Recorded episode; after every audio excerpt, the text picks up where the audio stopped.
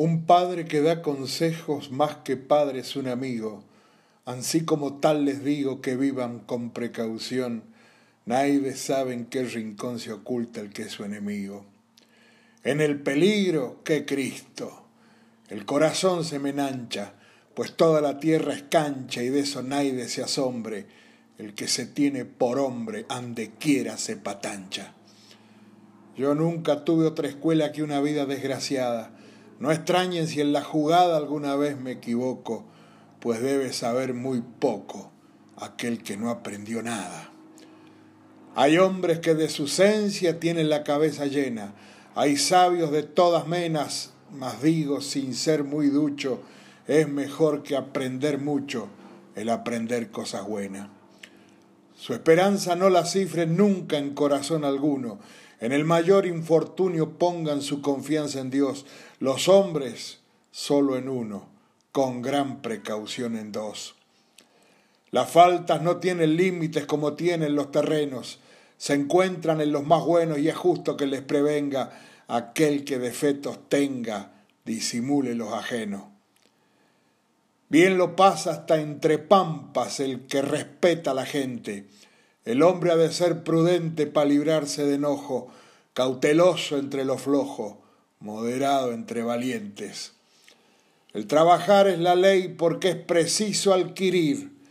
No se expongan a sufrir una triste situación. Sangra mucho el corazón del que tiene que pedir. Para vencer un peligro, salvar de cualquier abismo, por experiencia lo afirmo, más que el sable y que la lanza, suele servir la confianza que el hombre tiene en sí mismo. Nace el hombre con la astucia que ha de servirle de guía, sin ella sucumbiría, pero según mi experiencia, se vuelve en unos prudencia y en otros picardía. Respeten a los ancianos, el burlarlos no es hazaña, si andan entre gente extraña deben ser muy precavidos, pues por igual es tenido quien con malo se acompaña. La cigüeña cuando es vieja pierde la vista y procuran cuidarla en su edad madura todas sus hijas pequeñas. Aprendan de la cigüeña este ejemplo de ternura. Procuren de no perder ni el tiempo ni la vergüenza, como todo hombre que piensan, procedan siempre con juicio y sepan que ningún vicio acaba donde comienza. Ave de pico encorvado le tiene al robo afición, pero el hombre de razón no roba jamás un cobre, porque no es vergüenza ser pobre y es vergüenza ser ladrón. Es siempre en toda ocasión el trago el peor enemigo, con cariño se los digo, recuérdenlo con cuidado. Aquel que ofende embriagado merece doble castigo. Si entregan su corazón a alguna mujer querida, no le hagan una partida que la ofienda a la mujer. Siempre los ha de perder una mujer ofendida. Procuren si son cantores el cantar con sentimiento no tiemplen el instrumento por solo el gusto de hablar y acostúmbrense a cantar en cosas de fundamento. Y les doy estos consejos que me ha costado adquirirlos porque deseo dirigirlos, pero no alcanza mi esencia hasta darles la prudencia que precisan para seguirlos. Aquel que manda el dolor así también manda el consuelo, la luz que baja del cielo alumbra al más encumbrado, hasta el pelo más delgado hace su sombra en el suelo.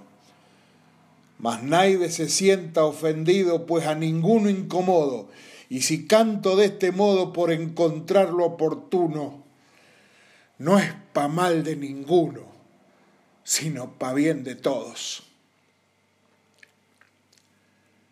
Nacido en Buenos Aires el 10 de noviembre de 1834, fue militar, periodista, político y poeta. Tras iniciarse como militar en defensa de la autonomía del Estado de Buenos Aires, entre 1852 y 1872 desarrolló una intensa actividad periodística enfrentando al predominio de la ciudad de Buenos Aires en la organización del país. En una época de gran agitación política, sostuvo que las provincias no debían permanecer ligadas al gobierno de Buenos Aires. Con 38 años escribió la considerada máxima obra literaria argentina y la más vendida, El gaucho Martín Fierro. Hoy compartimos algunos versos. Hablamos de José Hernández.